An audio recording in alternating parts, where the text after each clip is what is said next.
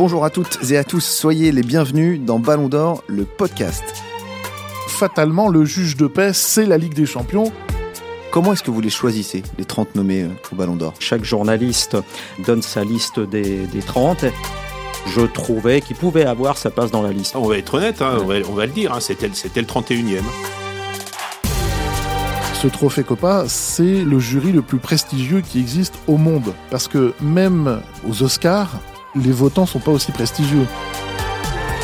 Ballon d'Or, le podcast, c'est parti.